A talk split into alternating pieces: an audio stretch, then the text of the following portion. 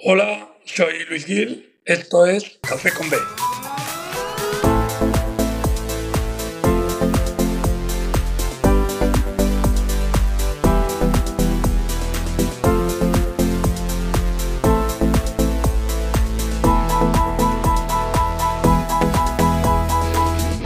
Muy buenas, bienvenidos y bienvenidas a Café con B, el podcast en el que disfrutaremos de un buen café acompañados por personalidades de nuestro baloncesto. Hoy tengo el placer de compartir este noveno café con un campeón de Europa y del mundo, que se dice rápido. La mente defensiva de la selección española, Luis Gil. Luis, ¿qué tal? ¿Cómo estás? Bueno, me sonroja lo que dices, porque la verdad que al final cuando lo, haber vivido todas estas experiencias durante los últimos 6-7 años en la selección española es algo que nunca olvidaré y que nunca había soñado que podía llegar a ocurrir. Muchísimas gracias por aceptar mi invitación. No todos los días tiene uno la oportunidad de tomarse un café como he dicho, con un campeón de Europa y un campeón del mundo. Yo, para mí es un honor total, eh, sinceramente, poder, poder estar este rato contigo. Pero no solo eso, sino que también llevas varias temporadas en el baloncesto nipón. Eh, así que, bueno, también has estado en Venezuela, en Reino Unido, o sea que creo que nos va a faltar tiempo para, para este café. Así que vamos a empezar. ¿Quién es Luis Gil? Bueno, sobre todo soy un apasionado del baloncesto, porque para mí el baloncesto es mi pasión. Soy una persona que tiene la suerte inmensa de... Hay gente que trabaja en lo que le gusta, yo trabajo en mi hobby, que es algo más allá todavía, que te paguen por tu hobby, ya creo que eso no, no sé si alguien lo puede soñar. alguien que vive todo con mucha pasión, en el que es muy importante sobre todo su familia y sus amigos para mí, y el que disfruta mucho, y soy un disfruto, me gusta disfrutar de la vida, por eso al final el baloncesto es, está en el mundo, no está solamente en España, no está solamente en la Liga CB, y me gusta vivir el baloncesto como una parte de vivir experiencias culturales, personales, y esas experiencias las he vivido, pues como tú has dicho, en muchos países, en muchos continentes, y es algo que me llevo, porque las cosas materiales se pierden y las, experiencias son para toda la vida. Y esa es un poco mi descripción. Los que habéis estado en muchos países entrenando, por ejemplo, también pasó por aquí Richie González Dávila, todos decís lo mismo que te llevas muchísimas cosas, muchísimas, eh, más allá del baloncesto, de, estar fuera en otros países. Y algo tiene que haber para que todo el mundo tengáis ese mismo, ese mismo discurso, ¿no? Porque, por ejemplo, estuviste en Venezuela. Eh, ¿Y qué tienen las, ligas sudamericanas que no tienen las europeas? ¿Vale? Porque además, por ejemplo, tú estuviste allí desde, a ver si no me equivoco, de 2013 a 2017, pero además en 2015 fuiste nombrado entrenador del año. ¿Correcto? Correcto, sí. Bueno, Entonces, ¿qué tienen las ligas sudamericanas? Bueno, tú me dices títulos, y es normal, ¿no? Campeón del mundo, campeón de Europa, mejor entrenador de la liga o lo que sea. Yo al final te sigo diciendo que todos esos títulos se quedan en un cajón y lo que no se queda en el cajón es las experiencias que vives. Y las que viví en Venezuela, para mí, Venezuela la podría considerar mi segundo país, después de, de España. ¿Qué tiene? Bueno, lo que tiene en cuanto a básquet es la pasión llevada a un grado 10. O sea, si aquí hay pasión por el baloncesto, allí es más allá. ¿no? Cómo se vive un partido de baloncesto en Venezuela, cómo se llena un estadio, cómo dos horas antes está todo el mundo, como dicen ellos, compartiendo, compartiendo la cerveza, compartiendo unos pequeños, compartiendo cualquier cosa, hablando con ellos, estando horas antes. Cómo viven el partido con pasión, eh, una pasión que a veces llega a un extremo que, bueno, he habido hasta peleas dentro de la cancha, eh, pegándose directivos con jugadores, jugadores con público, o sea, es un poco, hay que también, eh, bueno, no importarte vivir a ese límite, pero a mí me gusta, porque al final, como te he dicho, que una de mis características es la pasión. Yo creo que si acaso es el baloncesto venezolano es pasión. Mm. Y, y, luego, pues también es, eh, es lo que te llevas como país, ¿no? Un país en que al final tú vienes de España, en que, yo qué sé, que haya papel higiénico es algo normal y cuando están entre el 2013 y el 2017 hasta eso era complicado. O que mm. valga más el dinero por su peso que por el valor que tiene, los billetes. O esto es lo malo. Lo bueno, pues es un país como Venezuela que tiene selva, nieve, islas, eh, tiene las mejores playas del mundo, eh, una gastronomía increíble. Entonces al final, pues vives muchas experiencias algunas que te hacen valorar lo que tú tenías o lo que tú tienes en España, o decir, no darle tanta importancia a ciertas cosas que te parecen un mundo, y, mm. y luego, pues saber que para ellos también el baloncesto es una forma de, tú eres al final eh, alguien que les permite salir de ese problema que había en ese momento en el país, porque cuando yo estuve 2013-2017, si recuerdas, había muchas manifestaciones, había muchos asesinatos, había muchos problemas de seguridad y el baloncesto suponía salir de esos problemas, ¿no? Y yo creo que también tú poder repartir ese ratito de felicidad, ese ratito de pasión de tu equipo, que te sientes súper comprometido. Eh, allí hay mucho contacto con el público, yo creo que es algo que también te llevas contigo para, siempre, ¿no? Y ahora cuando he vuelto, que he vuelto ahora otra vez, que la situación del país está más segura, que no hay tanto problema de inseguridad, aunque como dicen ellos, se ha dolarizado todo y ahora es casi más caro y es verdad, es cosas casi que en España, eh, pues bueno, recibes mucho cariño. Y tú das eso, pero te llevas mucho cariño, mucho respeto. Que es un poco lo que te habrá dicho también Rich, o te habrá dicho cualquier entrenador o jugador. Porque hay jugadores como yo he compartido, como un Kilo Colón, como Pablo Aguilar, como Seba Saiz, que han estado en experiencias fuera, es el respeto que nos tienen fuera. Entonces, cuando tú estás entrando fuera, sientes muchísimo respeto. Porque ahora mismo el mm. baloncesto español yo creo que es el baloncesto más respetado en el mundo. Yo creo que si alguien le habla de básquet ahora mismo, hablan de NBA o de selección española. Sí. Y es así, por encima de todo. Entonces, al final, estamos a ese nivel de lo que era la NBA, ¿no? Entonces, cuando vas fuera, todo el mundo te quiere escuchar, todo el mundo te quiere atender, te respetan, te dan un proyecto, te dan un tiempo para trabajar, un tiempo para poder escucharte, para poder implantar esa forma de trabajar que hay en España y que tanto respeto tiene el resto del mundo. Y eso te lo llevas para siempre. Claro, te dan confianza también para. Y paciencia, que a veces es lo que falta en. ¿no? Me, da la sensación que, aquí a veces nos falta un poco de paciencia. le damos un proyecto de entrenador y si no está consiguiendo resultados ya, fuera, otro. No, a ver, un poco de paciencia, tío. Me hace gracia porque estabas diciendo la palabra proyecto y aquí. Proyectos, proyectos no hay tantos, que decir en España, hmm. ¿no? Eh, pues se me ocurre, ¿no? Eh, Moncho Fernández en Obradoiro, eh, que lleva hmm cuántos años ya, ¿no? Eh, Pablo Lasso en su momento en el Real Madrid, un proyecto de larga duración en un equipo difícil, ¿no? Porque el Madrid se quiere ganar cada día y, es un proyecto. Pero cuando hablas de proyecto, eh, como tú dices, en España te quiere la inmediatez, el resultado de ahora, es difícil pensar más allá. En Japón te ofrecen contratos de tres años, de cinco años, garantizados al 100%. Esto es impensable en España. Yo tengo al aumentador japonés que está allí, mi asistente japonés, que le han ofrecido cinco años. Y él tiene que decir que no, que menos. A mí cuando fui al último equipo me ofrecían cuatro y tuve que decir dos más uno. Eh, porque yo no quería tanto tiempo. O sea, lo contrario que te ocurre aquí, que si te dan un uno más uno, dices dónde hay que firmar. Entonces, este concepto de proyecto, paciencia, creer en el proceso, que es muy bonita, todas estas frases son preciosas. Todo el mundo habla de creer en el proceso, en el camino, en todo esto. Ya, pero, luego, hay que hacerlo, ¿eh? Y hay que dar la confianza. Y creo que, por ejemplo, Japón que estaba hablando ahora de Venezuela, sí que es un ejemplo de eso. En Venezuela no tanto, mm. ¿eh? En Venezuela también son mm. bastante inmediatos en cuanto a los resultados. ¿eh? Ellos también quieren eh, resultados eh, ya. Y por ejemplo, la Liga Venezolana, este año que estuve de asesor y luego fui ayer ayudando al entrenador, creo que de veintitantos equipos echaron a 12. Creo recordar. También ahí, ese no es ejemplo tampoco. Sin embargo, Japón puede ser que entre las tres ligas profesionales que puedan ser más de 70 equipos no hayan echado ni a cinco entrenadores. Imagínate. Sí, sí, sí. ¿Sabes? Eso te da un poco la diferencia de más proyecto, más mentalidad nipona, más mentalidad japonesa y más mentalidad mm. eh, nuestra, eh, más mentalidad de Venezuela, sudamericana, que es otra mentalidad de ya quiero las cosas. ¿no? Claro. Y este respeto que comentas, no solo por, por los entrenadores españoles y jugadores españoles, es por porque venimos precisamente de España, del baloncesto español, o es simplemente por ser entrenador extranjero? Es decir, todo el mundo que viene de fuera, no, ¿no verdad? Yo te lo comparo años atrás, nos pasamos nosotros con los serbios. Todo lo que acaba hmm, en itch era, perfecto, daba lo mismo lo que hiciera, me refiero. Y por supuesto hmm. que los itch había de todo. Y sin embargo, si un apellido acaba en itch, era un, y es verdad porque ellos fueron grandes pioneros y grandes pioneros en el cambio del baloncesto, ¿no?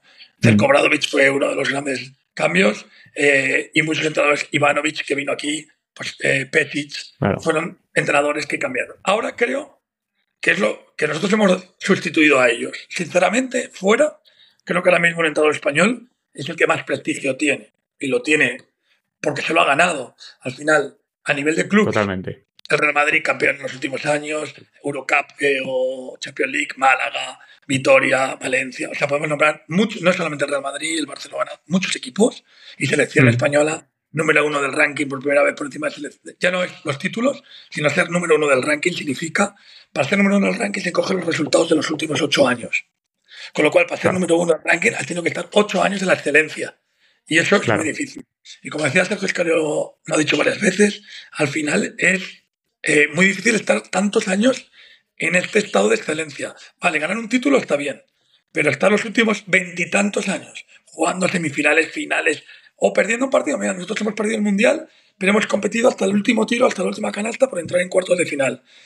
Hmm. Con un equipo, en teoría, con mucho jugador joven, con un base de 19 años, en teoría la gente dándonos una transición hace cuatro años, pero seguimos compitiendo. Yo creo que ese es el prestigio que gana el baloncesto español y te digo de verdad, es el que quiere la gente escuchar y la gente que quiere es que vayan a entrenar o a un clinic o liderar un proyecto.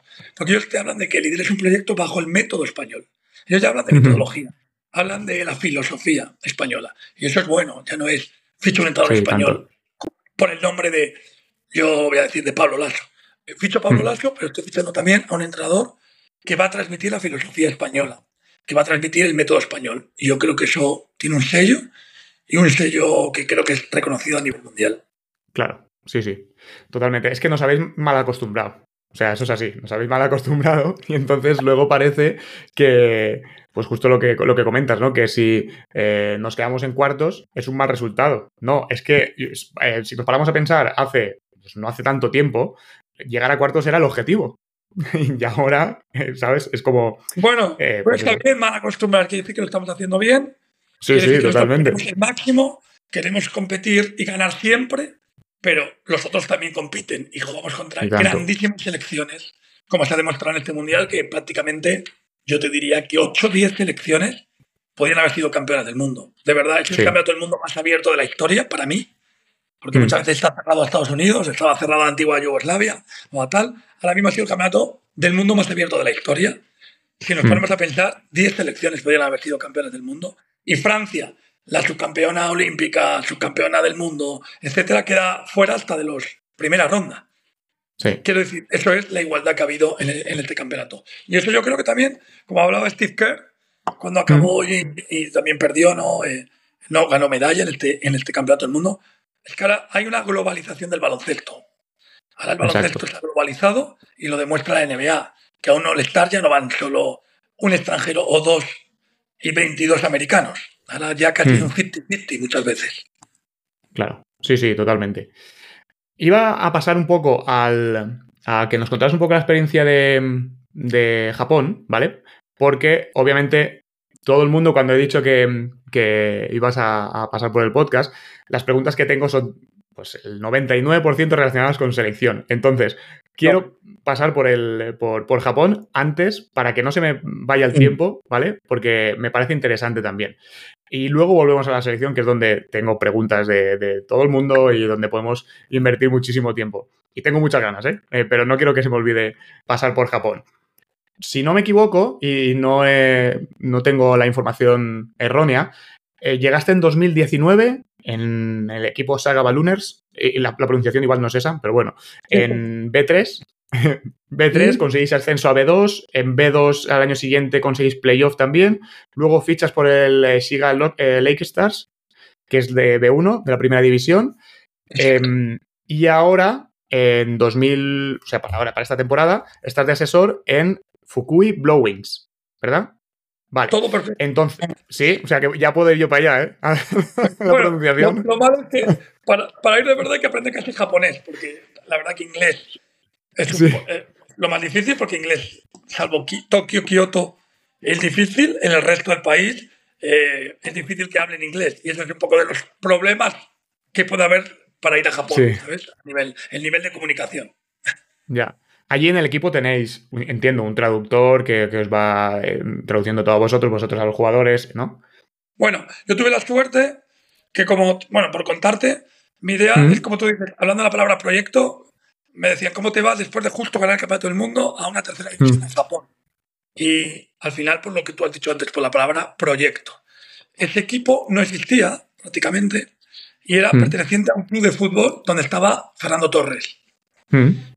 Entonces, ellos quieren crear una sección de baloncesto y me proponen un proyecto que construimos a tres años y te permiten construir un proyecto a tres años. Tú le planteas lo que vas a ir año a año y lo puedes construir con un nivel de estructura y económico por encima de los equipos de la Liga CB.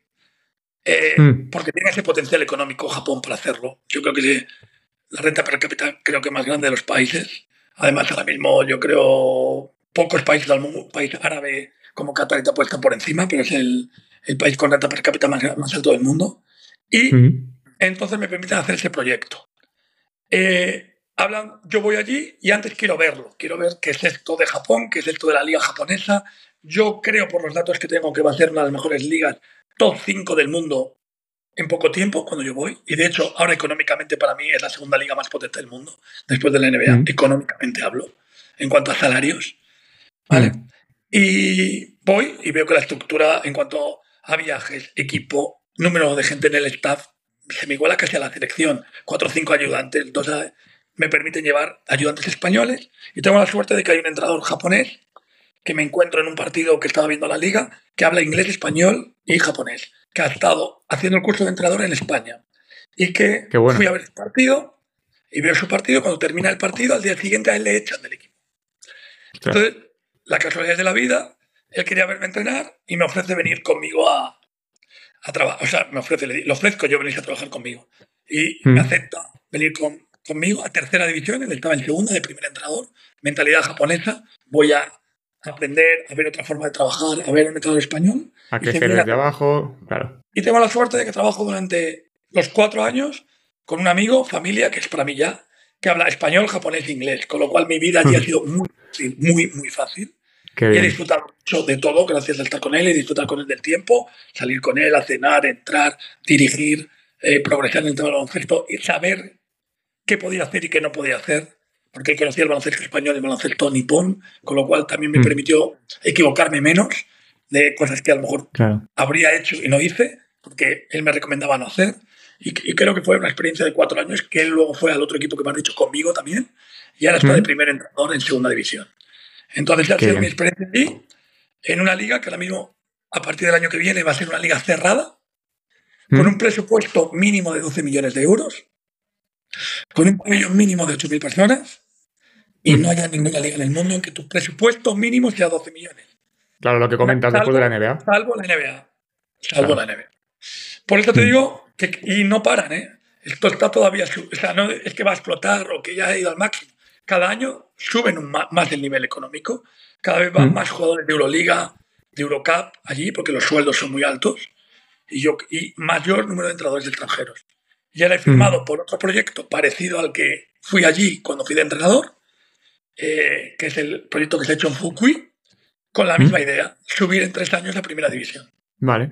¿Cuál es tu labor como asesor? Porque sí que, claro, como entrenador principal, como entrenador y ayudante, pero como asesor, eh, ¿qué es, ¿cuál es tu labor? ¿Vas a ir allí? ¿Vas a hacer un poco desde aquí, desde allí? ¿Vas a ir en momentos puntuales? Mm. Como dice en Venezuela, en Venezuela también estuve de asesor. Por circunstancias personales no he querido entrenar en el último año por eso tampoco quiero estar fuera tanto tiempo. Y bueno, he llegado a esta figura que no sé si existía mucho, pero bueno, la verdad que ya llevo dos equipos y hay un tercer equipo que también quiere que lo haga. Y al final lo que ayuda es un poco a crear, hacer crecer al equipo en cuanto con mis experiencias y con, los contactos y con el conocimiento. Yo también he sido un entrenador que no solo he sido entrenador, sino que me ha gustado ir a sitios a hacer proyectos, a montar estructuras. Y un poco lo que estoy ayudándoles es a montar esa estructura. Pues ahora mismo allí en Fukui hay un entrenador japonés que ha sido campeón de la liga de primera división y se va a tercera. Eso es una cosa que en España impensable, impensable. impensable. Asistido por un entrenador español, Mateo Rubio, que ha sido mm. entrenador de la Liga LEP, asistente en ACB y, entrenador del segundo equipo del Barça. Y con un director de cantera español que, que, ha sido director deportivo de estudiantes, como Íñigo de la Villa. Además de otros dos asistentes japoneses, dos fisios en una estructura de tercera división. claro que... yo les propongo esa estructura y te la aceptan, porque económicamente la pueden aguantar en tercera división. Eh, ¿Ayudándoles a qué? Pues también a buscar jugadores extranjeros sobre todo, porque los japoneses quizá ellos los conocen, yo ya los conozco después de cuatro años, también puedo dar mi opinión. Si un jugador es adecuado o no para esa liga, o para esa categoría. Porque muchas veces creemos que una estrella de primera puede ser estrella en tercera. O porque ya mm. juega en primera, meter 25 en, en tercera. Y también los extranjeros. Pues también informar cómo es el extranjero, no como jugador solo, que solo puedes buscar en un vídeo, sino como con los contactos que tengo a nivel mundial, eh, mm. cómo es como persona, cómo es trabajando en el día a día, cómo es con los compañeros, cómo es con los árbitros, cómo es con el entrenador, para que cuando fiches un jugador no te equivoques e intentes saber el tema técnico-táctico, que es más fácil de saber con un informe de vídeo, pero el otro, que no se ve en el vídeo, para poder tomar una decisión de ficha. Y luego, para no las estadísticas, el scouting. Exacto. Efectivamente. Y luego, pues ayudar a los entrenadores, a todos, en el tema técnico-táctico que ellos necesiten. Sin imponer, pero compartiendo esa forma de entender el baloncesto que tenemos en España. Porque mm. muchos de ellos la quieren trasladar allí. Yo también conozco el baloncesto de Japón y creo que puedo ayudarles a trasladarla, pero no tener que hacer una copia, porque no se puede copiar. O sea, porque mm. no vamos a poner a jugar a Ricky Rubio en Japón. Con lo cual, hacer lo que hacemos con la selección es imposible.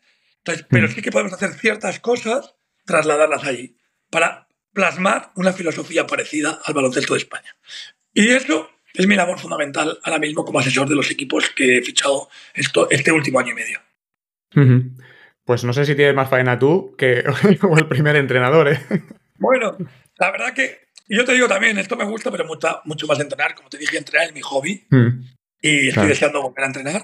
Ahora, por circunstancias personales, no lo puedo hacer y por eso estoy en mm. España, en mi casa, y espero en un futuro hacerlo, pero también esto también me hace estar en contacto con el día a día del baloncesto, con el día a día de diferentes baloncestos, no solo el de la CB mm. por la tele o viendo los partidos aquí en directo o la Euroliga, sino en contacto con el baloncesto sudamericano a través de Venezuela, el baloncesto de selecciones a través de la selección española y el baloncesto mm. nipón a través del de, asesoramiento de Fukui. Muy bien.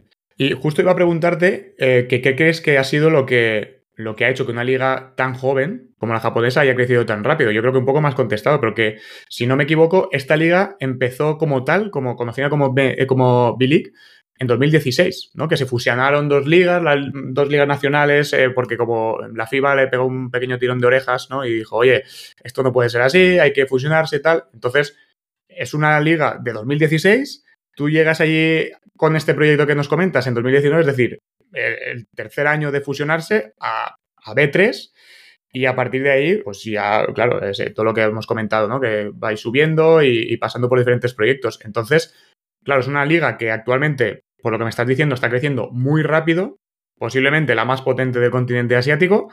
Y claro, mi pregunta era esa. Y claro, la pregunta era ¿por qué? Pues es, claro, la economía entiendo que, está ayudando. Bueno, esta es la principal. Acaba de dar la clave, ¿no? Como decía aquel, ¿no? El dinero no da la felicidad, pero produce. Pero ayuda. Parecido, ayuda, ¿sabes qué decía?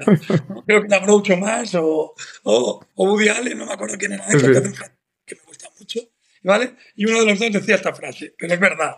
Eh, la verdad que el tema económico, por supuesto, es importante porque puedes montar estas estructuras. Aquí, para empezar, si un equipo pierde dinero, lo descienden de categoría. Allí es imposible que nadie deje de ver un céntimo. Imposible. Allí todas las cuentas son públicas. Se sabe lo que cuesta el que abre el pabellón y la estrella más increíble del equipo. Se saben que se gasta dinero. Hay un presupuesto y nunca se gasta mal. Siempre se gasta menos y siempre hay un beneficio. Con lo cual, primer punto, ¿por qué crece? Porque es un negocio. Y porque cada equipo vale más dinero cada día. Porque el equipo que fui yo de tercera a segunda, yo me fui porque se vendió. ¿Vale? No sé por qué cantidad. Pero se vendió. Entonces, y se venden y se, traslada, se traspasan equipos de propietarios continuamente porque son negocio. Ellos también, como son buenos japoneses, copian muy bien. Mm. Y lo que hicieron fue, aunque parezca mentira, meter como CEO de la liga al que había creado la liga de fútbol japonesa a la que habían ido los Iniesta, ¿vale? David Villa, etcétera, ¿no? Entonces dijo, pues esto lo ha hecho también en el fútbol, ya que era la liga japonesa a este nivel, lo fichamos. Vamos al baloncesto. Claro. Y él ha creado producto. Y han ido creciendo porque económicamente son muy buenos, en estructura también, cumplen y deportivamente han subido el nivel. Japón se ha clasificado para los Juegos Olímpicos de, de París. Japón ha jugado los últimos mundiales, las últimas Olimpiadas. El nivel de juego japonés va subiendo. Su altura no mucho, porque la verdad que ellos no son muy altos, pero su nivel técnico, táctico, de entendimiento del juego sí. Y luego han ampliado a tener tres extranjeros en la pista. Eso hace que el nivel de, la competición haya subido también deportivamente. Y una cosa que ellos acompañan en todo es por qué se hace todo. Y todo se hace por el aficionado. Todo se mueve alrededor del aficionado. Eh, dos horas antes tendrás toda clase de eventos antes de empezar el campo para gastar y gastar y gastar. Todos los espectadores tendrán camisetas del equipo antes de empezar. Una hmm. cuarta parte del estadio será para el equipo contrario y todos los aficionados viajan con ese equipo, con lo cual viajan, gastan hoteles, etc. Entonces, al final, esto es la razón de por qué. Porque al final es un negocio que el aficionado se ve totalmente identificado con su equipo y gasta dinero en ese equipo, gasta en entradas, entradas a niveles mucho más caros que los de la Liga CB, y, como te he dicho, todos los aficionados con una camiseta al menos. Si no es camiseta, gorra, bolígrafo y cualquier sea, pero alguna cosa, utensilio, utensilio que se te pueda ocurrir, cualquiera estará personalizado y vendido en las tiendas de merchandising de alrededor del campo. Buah, espectacular. Es que, claro, es, otro, o sea, otro mundo. La presentación, un mapping, fuegos artificiales, motos que entran, motos que salen, bailarines por arriba, por abajo, gente yendo por el, por el, por el estadio, por arriba, o sea, por el cielo del, estadio. las presentaciones son NBA. Todo gastado para crear un espectáculo, para que tú vayas a pasar no dos horas de básquet, sino cuatro o cinco horas, porque dos antes nadie se mueve cuando acaba el partido, se hace un saludo, eh, cosas curiosas, los dos equipos saludan al público, primero el equipo de, fuera o de casa, hayas perdido o ganado, todo el mundo aplaude al equipo de, fuera. El equipo de fuera da una vuelta al estadio saludando a todo el mundo. Luego, el capitán y el entrenador del equipo de casa da las gracias por venir y hace un pequeño speech. Todo el mundo saluda y luego todos los jugadores de nuestro equipo de casa van por las gradas saludando a todo el mundo y luego se van.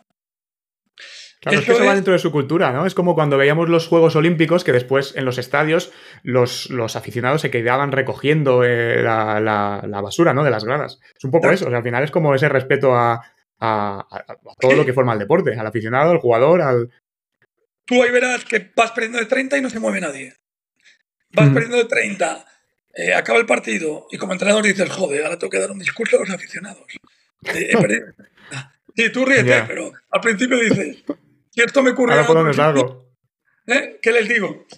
Todos te aplauden, todos te levantan, todos te ovacionan, tú saludas, no se mueve nadie. Es cultural al respeto al entrenador, al respeto a, sus jugadores, al respeto a los colores y saben que tú has dado el 100%.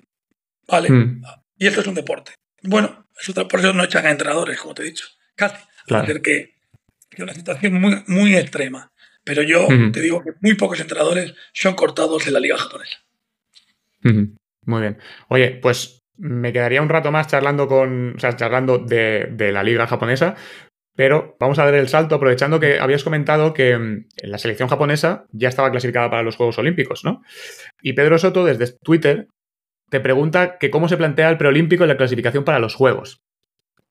te iba a decir, no es muy político, jodidos, ¿no? Porque va a ser, va a ser duro. va a ser duro, va a ser duro. Es claro, los Juegos Olímpicos van 12 equipos. Hmm. Es la competición internacional más difícil de poderte clasificar. Con muchísima diferencia, ¿vale? Hmm. Eh, y más con el límite de por, por, continentes. Porque ya hmm. va de los 12 ya está el organizador, un asiático, un africano, uno de Oceanía y dos americanos. Vale.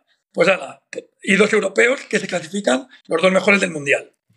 Ahora, el resto a pegarnos por lo que queda.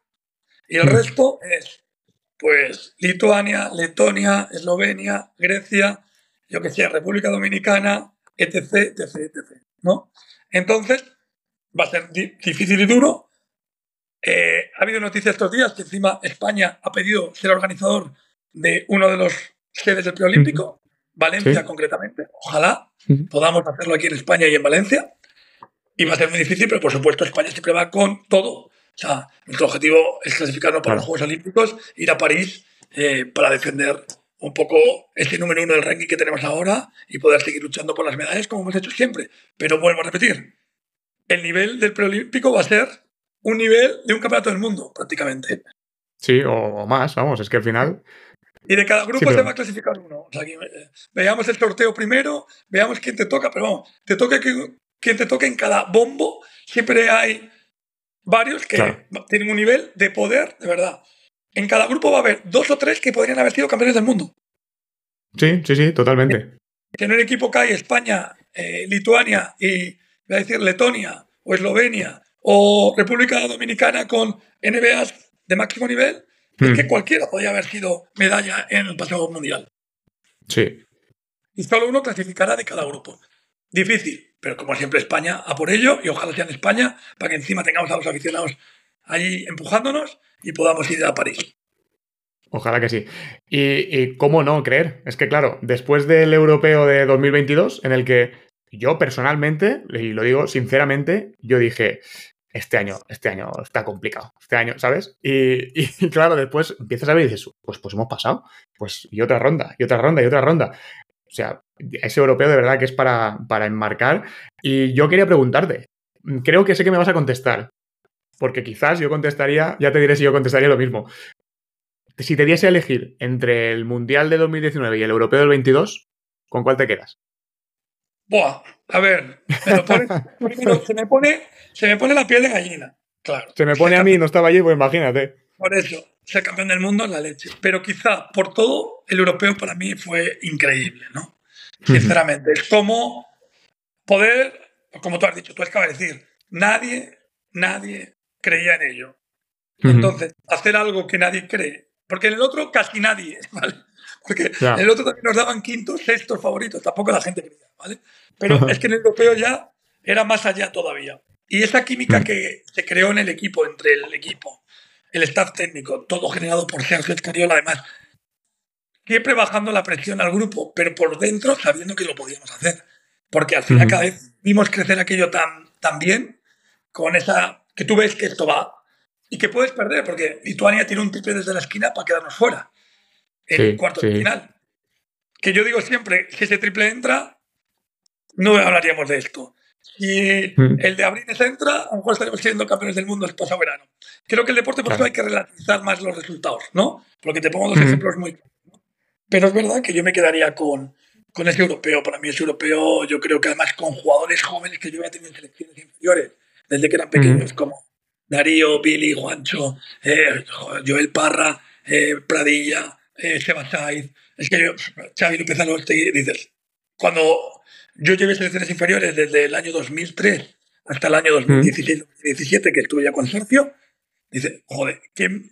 algunos de ellos nos decían, Luis, ¿quién nos iba a decir que íbamos a ser campeones de Europa? Cuando entonces, es verdad. Y la verdad que eso me hizo mucha ilusión.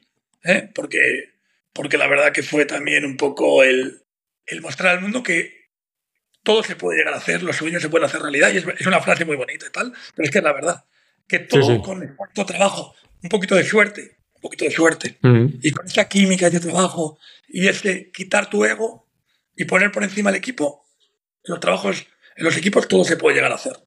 ¿vale? Y la verdad que, que me lo llevo para siempre, porque ha sido una experiencia increíble.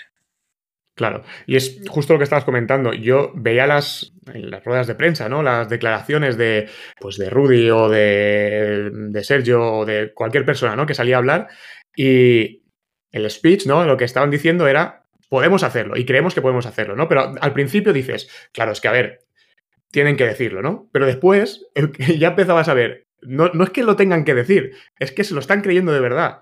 Y al final es como, ¿sabes? Viste, yo por lo menos vi eso, que a lo largo del, del, campeonato veías como, como pasaba un poco de, esto es lo que tengo que decir, tenemos nuestras posibilidades, obviamente no es como otros años, pero las tenemos, a, es que estoy convencido de que lo puedo hacer.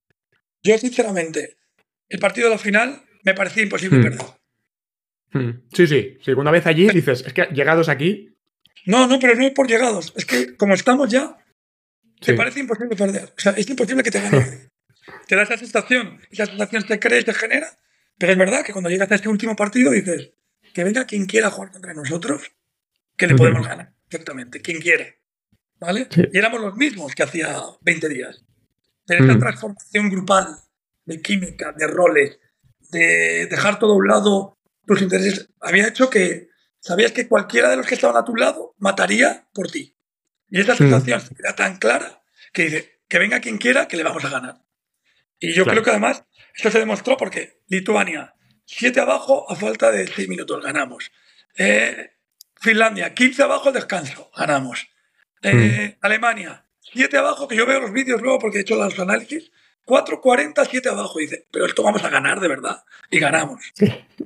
Entonces, al final daba la sensación que tú te pusieras el reto lo ibas a hacer. Y bueno, mm. eso se produce pocas veces en la vida, se produjo una, y yo creo que estuvimos a punto de que se produjera otra este verano. La verdad que a mí, mm. este verano me dio la sensación de que estábamos ahí en, un, en una línea muy parecida, ¿sabes? De poder estar. De hecho, el partido que jugamos con Canadá, creo que estuvimos al nivel, al nivel del europeo. Sí, sí, totalmente. Canadá para mí, era, para mí era el mejor equipo del Mundial. Mm. Y estuvimos dominándole 30 y... Estaba haciendo el análisis esta semana y a mm. falta de 3, 45, 7 arriba y fallaron el tiro, nos cogieron el rebote y nos metieron un triple. 3, 45, 7 arriba. Y contra ellos jugando bien, controlando el partido, dominando mm. un partido contra un equipo físicamente muy superior. Pues eso te digo que si hubiésemos ganado ese partido, uff, yo no hubiese querido, querido ser cualquier otro rival para jugar contra nosotros a partir de ese momento. A ver quién apuesta en contra. Sí, sí. Totalmente. Mira, quería preguntarte, porque tú entras en la selección absoluta en 2017, que ese año en el europeo conseguimos bronce, y entonces has vivido esa transición, ¿no? De lo que estabas comentando de, una generación a otra un poco más joven, ¿no? Porque, claro, en aquella selección, si no me equivoco, bueno, estaban Pau, estaba Marc, estaba Navarro, Sergio Rodríguez, Ricky Rubio, bueno, eh, ya estaba Billy, también estaban Juancho. Bueno, es la última vez que coincidieron todos estos que estoy diciendo, porque aunque es cierto que después en Tokio vuelven a coincidir la mayoría, por ejemplo, Navarro ya no estaba. Entonces, podríamos decir que has vivido esa transición ¿no? tan importante que ha habido dentro de, dentro de la selección. Entonces, a mí me gustaría saber cómo habéis gestionado ese cambio o esa transición desde, desde el cuerpo técnico. Es decir, si ha sido algo natural, ¿no? Que ha ido pasando, o si habéis.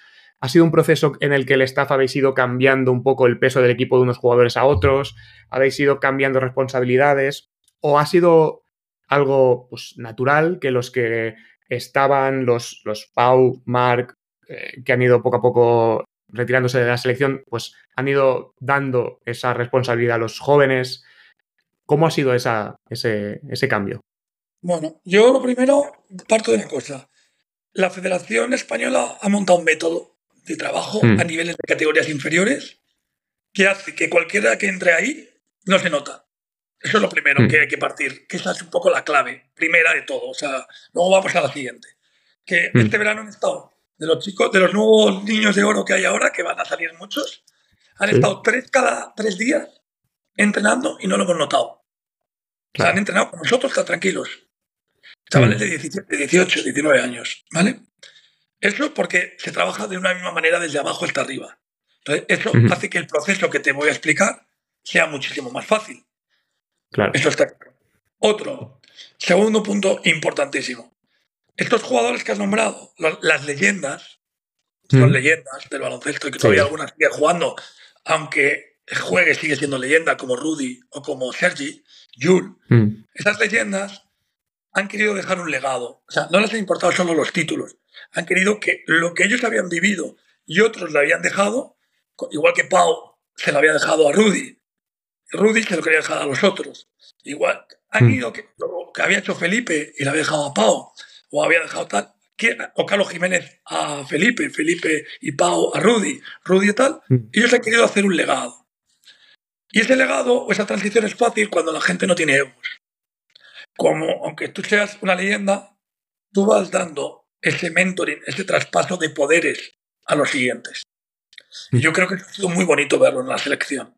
Ese proceso que sí, como tú has dicho, he tenido la suerte de vivir, mm. ha sido un, proceso de aprendizaje para mí, de ver cómo esos jugadores eran capaces de hacer eso, ¿no? de ir mentorizando a los jugadores. Como en los Juegos Olímpicos, como tú dices, la última vez que coinciden la mayoría de las leyendas, como Pau y como Mar mentorizan a Usman y a Billy para el siguiente paso. Cuando en verdad yo hablo con empresas, dirías, joder, enseñar a estos tíos que son los que me van a quitar el puesto. Oye, me quedo la información, me quedo la información para que estos tíos tarden todavía en ganarme, ¿no? Para que no sean mejores que yo, claro. Claro, pero son, son buenos también porque gracias a ellos les han traspasado ese conocimiento. ¿Vale? Mm. Entonces, ese proceso es muy bueno. Y como ellos también lo van haciendo natural, tú también vas traspasando a nivel técnico o a nivel de roles a otros jugadores que van por juventud y por esto, y va siendo muy natural, porque los propios jugadores, lo primero, son muy inteligentes. Y pues van poco a poco delegando, delegando hasta que delegan completamente. Y te pongo un ejemplo que no tiene nada que ver con básquet y me parece que es un ejemplo claro, una anécdota de la selección que fue campeona de Europa y que, por como tú has dicho, para mí pues es el, número uno en cuanto a recuerdos de esto. Alguien como Rudy Fernández fue capaz durante esa concentración, cada vez que subíamos al, autobús, jugar con el teléfono a juegos de, Mario Kart de carreras con todos los jóvenes.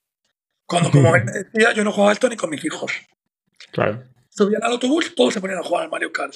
¿Sabes? Con él, no sé cómo. Yo no tengo ni idea, además. Eh, no, venga, meteros en la partida. Todos se metían, jugaban, tata. Esto era todos nuestros viajes. De 10 minutos o 15 del pabellón al hotel, del hotel al pabellón. Eran competiciones continuas entre ellas. Pero, por otro lado, él hizo que todos los jóvenes, incluido Lorenzo Brand de Albacete, jugaran, a, la, a la pocha. Con lo cual, los jóvenes hicieron lo que los veteranos siempre habían hecho. Y él mm. hizo lo que los jóvenes les apetecía hacer. Bueno, es un resumen. Si lo llevas al baloncesto, si lo llevas a todo lo demás, eh, así se hace un traspaso. Así se hace un capitán como Rudy Fernández de traspasar tus conocimientos y dejar un legado. No, no es simplemente irte. Dejar un legado para siempre. Es lo que han hecho ellos. Sí, sí. Y me parece espectacular porque, claro, lo vemos desde fuera y es lo que dices tú, son leyendas. O sea, son gente que, van a pasar años y años y años y vamos a seguir hablando de esta gente, de estos jugadores. Y que dejen a un lado su ego, sabiendo que son los mejores de España y algunos eh, los mejores del mundo, ¿sabes? Eh, y que dejen al lado su ego para, ayudar a los que van a venir, sabiendo que, su tiempo se está acabando y que los que tienen que venir tienen que seguir siendo iguales o mejores, o quieren que sean iguales o mejores, o que consigan resultados iguales o mejores, nos dice muchísimo como personas, ¿no? De, todo este grupo. Al final esto es, yo creo que lo que transmite a la selección son valores y es un mm. ejemplo para todos. Es como si mañana a ti en tu trabajo Ahora mismo, como locutor, vino un locutor veterano eh, ¿Mm? y, Paco Jo está contigo y, quiere esconderte las cosas para ser mejor. Claro. O te quiere enseñar para que tú seas bueno. Y eso es un ¿Mm? poco que un ejemplo no para el básquet, es un, es un ejemplo para, todo, para, toda, para todos los trabajos de la sociedad, para todo el ¿Mm? mundo. Un poco que muchas veces no vayas a esto y que escondas tu conocimiento. todo esto eh, yo creo que por eso ellos transmiten unos valores que van más allá del baloncesto. Sí, por eso lo de la familia. Al final parece que es como un, hashtag, ¿no? La familia, la familia. Ya, pero bueno, es que al final es eso. Es esa, esa filosofía, este pensar en el, de, en el de al lado. Sí, porque al final son muchos días juntos. Los nuestros son gran mm. hermano, ¿eh? Que nosotros no, no vamos como la mayoría de los trabajos. Tú trabajas y te vas a tu casa. No, comes, cenas, desayunas, ¿vale? Estás trabajando hasta las 3 de la mañana, pero te vuelves a acostar y a las 8 vuelves a estar con tu compañero de hacer vídeos, o de preparar el mm. partido de mañana, o de no sé qué. Y todos los días, 60 días, no está mal, ¿vale? O sea, eh, no está mal hasta aguantar hasta quien más quieras en el mundo. O sea, entonces, para aguantarlo tienes que ser familia, porque no hay otras narices. Mm. Y dejar al lado todo. Y eso es un poco el jata de la familia. Y nosotros todos hemos vivido situaciones personales difíciles y que siempre la gente que está ahí te ayuda siempre. Y no hablo de básquet, hablo de lo que yo, he tenido. Sí, lo que haga falta. tenido Rudy, que las ha contado, se ha muerto su padre, eh, tuvo muchos problemas y ha seguido porque se siente en familia. Si no, se hubiese ido de la selección. Sí, sí, así es. Pues mira, tenemos otra pregunta de Adrián Sotval, de Twitter eh, también, que dice, ¿cuál ha sido ese momento que te ha hecho clic como persona o como entrenador eh, dentro del baloncesto? No sé si se refiere dentro de la selección o, en general dentro del, baloncesto, pero como estábamos hablando de momentos especiales de, pues eso, de momentos significativos, aquel momento que haya que te ha hecho clic como, como entrenador. A mí, en el mundo del baloncesto, decir clic y que esto es mi pasión y esto lo tengo muy claro. Fue entrando al colegio, Maristas. Yo soy de Maristas, hmm. de aquí de Madrid, y yo me acuerdo con un equipo de colegio, con niños del, o sea, con chavales del cole pues jugamos una final Ford de Madrid contra Estudiantes Madrid tal y nos clasificamos para un campeonato de España con un equipo de cole. Con decir, joder, si nosotros somos unos mierdas y, hemos jugado eh, de cara a cara con todos y hemos ido a un campeonato de España que antes mm. iban 16, no iban 32. Eh, mm. Pues ese momento de decir, joder, esto me gusta tanto y de hecho llega un momento que me gusta más que jugar. Hay algún, tengo un amigo que pone en su, en su que pone en su, en su cuenta de Twitter, ¿no? Como título, soy entrenador porque no puedo seguir jugando, ¿no? Y yo, y yo todo lo contrario. Yo jugando dejé de jugar porque yo quiero esto. Y no he vuelto a jugar al baloncesto, solo entreno, mm. porque me encanta. Entonces en ese momento me di cuenta que, que, me gustaba demasiado, me gustaba lo mismo que a uno le puede ir a jugar, ir a jugar al golf, al pádel, no sé mm. qué. Lo he hecho siempre como un hobby y fue ese momento, ¿no? Y, y hasta hoy. Eso fue con... Tenía, era entrenador con 19 años y entrenaba a los de 18. Y entonces me di cuenta de que me encantaba y que, bueno, y dentro de lo que cabe no se me daba mal, tenía buen, llegaba bien a los chavales, llegaba bien a esto y desde ese momento lo tomé primero como un hobby, porque fui director de banco hasta hace, ¿cuánto? Ya no me acuerdo, 2007, 2008, y lo hacía como un hobby, era director de Bankia durante muchos años, hasta que pues Labrada me dio la oportunidad de ser primer entrenador de la Liga CB y ya tuve que decidir, ya no pude compaginar las dos cosas. Pero yo siempre me tenido como... Y ahora mi hobby es mi trabajo, que, que es increíble. Ese es el momento. El colegio, sí. los Qué guay. Pues eh, no vamos a repasar tu, tu etapa en, en, ACB ni Gran Bretaña porque se nos queda fuera de tiempo. Quiero hacerte una última pregunta porque no quiero usar y sé que te tienes que ir, entonces quiero ceñirme lo máximo posible. Y para ir acabando con esto, ¿qué tiene Sergio Scariolo que no tienen otros entrenadores? O sea, ¿cuál es el secreto del éxito, por decirlo así, de, la selección. Entiendo que, claro, no es solo, o sea, una selección no es solo un entrenador. Es, hay un grupo de staff y todo, ¿no? Pero sí. Me lo preguntan muchas veces y yo todo clarísimo. O sea, tan claro como esto. Eh, técnica, tácticamente, top mundial. Está claro que es de los mejores del mundo. Decir el mejor, de los mejores del mundo, no hablo solamente de España ni de NBA, del mundo. Pero donde mm. yo creo que es el mejor, o no sé, que me demuestre alguien que es mejor que él, que todavía no lo he visto, es en la gestión de recursos humanos.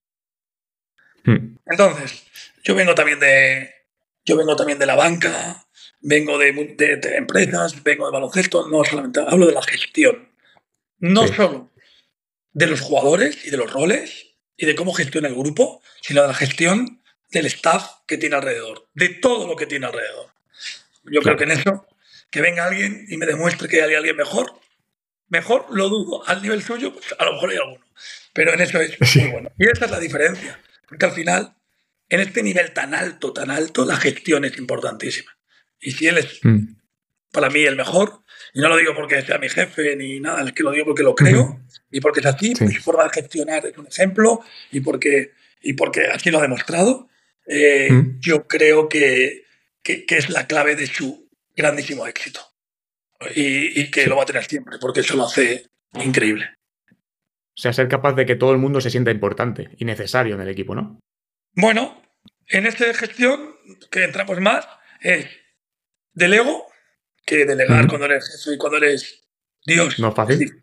Hay algunos que le cuesta, a él no le cuesta nada delegar. Y delegar significa de verdad darte tu cuota de responsabilidad, pero real. ¿Cuántos entrenadores jóvenes tienen a su ayudante? Lo tienen con un balón debajo del brazo sin hacer nada, allí debajo de la canasta. Él no tiene a nadie sin hacer nada, eso te lo aseguro. A nadie. Como digo yo, si fuese ministro de Trabajo no había paro en España, seguro. Vamos, eso te lo bueno, podemos proponerlo a ver qué pasa. Y trabajo útil. ministro de Defensa Alberto Díaz, ministro de Trabajo Sergio, ¿vale? No. Vamos, sobraos. Lo digo de broma, pero es así. Él gestiona muy bien eso para que tú tengas trabajo y trabajo útil. No trabajo por hmm. trabajar, para que no valga. Útil. Y alguien que gestiona, creo que tiene que tener una cosa muy importante que alguien se olvida muchas veces, la gente que dirige, que es el reconocimiento. Y él reconoce al que hace ese trabajo. Y no se reconoce siempre diciendo qué bien una palmadita a la mano, que a lo mejor no es tanto de eso. Es qué bien te dejo hacer esto a ti y tomar esta decisión a ti y hacer esto tú. Y si el médico dice que no juega, no juega. Y si el fisco dice que tal, es así. Y si el delegado dice que el camino más corto para ir al cartera es este, es este, no voy a entrar en nada. Tú eres el experto. Yo te doy esa responsabilidad y creo en tu trabajo y en tus capacidades. Y eso eh, es impagable. Eso es impagable cuando trabajas con alguien, además muy bueno. Y esa es, pues bueno, su, para mí su gran virtud. Eh, y yo creo que pues, es un ejemplo de dirección de recursos humanos para cualquiera, no para el básquet solo. Qué bien, qué bien, qué bien. Sí, sí. Pues me quedo con eso, ¿eh? Y nada, ya para, para acabar, em, ya sabes que siempre pido una recomendación de un libro y una peli o una serie para ir haciendo una biblioteca. ¿Qué, qué libro y qué peli o serie nos recomendarías?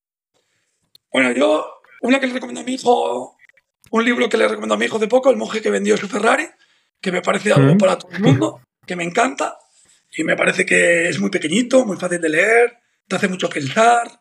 Y a mi hijo que tiene 22 años, hace poco se lo recomendé el libro y yo creo que lo recomendaría leer. Y con su segunda parte, que los dos son chiquititos y se van a leer fácil. ¿Vale? Y serie, pues la verdad, yo no soy mucho de televisión ni de película, veo. Y la veo sobre todo cuando tengo tiempo, que no es mucho. Y pues yo, a mí, series vikingos me encanta, pero cualquier, a mí la serie, te voy a recomendar Vikingos porque es una de las series así impactantes por otra cultura diferente, por otra forma de entender las cosas, por otra religión diferente que me gustó y, y, pues es una que te podría recomendar. Muy bien. Pues antes de despedirnos, eh, déjame recordar a nuestros oyentes que estamos en YouTube, Spotify, Google Podcast, Apple Podcast y iBox. Así que ya sabéis, si os ha gustado, suscribiros para no perder ninguno de los próximos episodios. Y además, pues vamos haciendo crecer esta comunidad de, amantes del baloncesto. Y bueno, Luis, yo de verdad hubiese estado muchísimo más tiempo charlando. Te agradezco muchísimo. Habrá otra oportunidad. Sí. Hay gente como tú de baloncesto. Gracias a Café con B, gracias a ti, Robert y la verdad que ha sido una hora que se me ha pasado volando. Sabes que estaría un rato más, pero tengo una vídeo dentro de 10 minutos y lo sé, lo sé.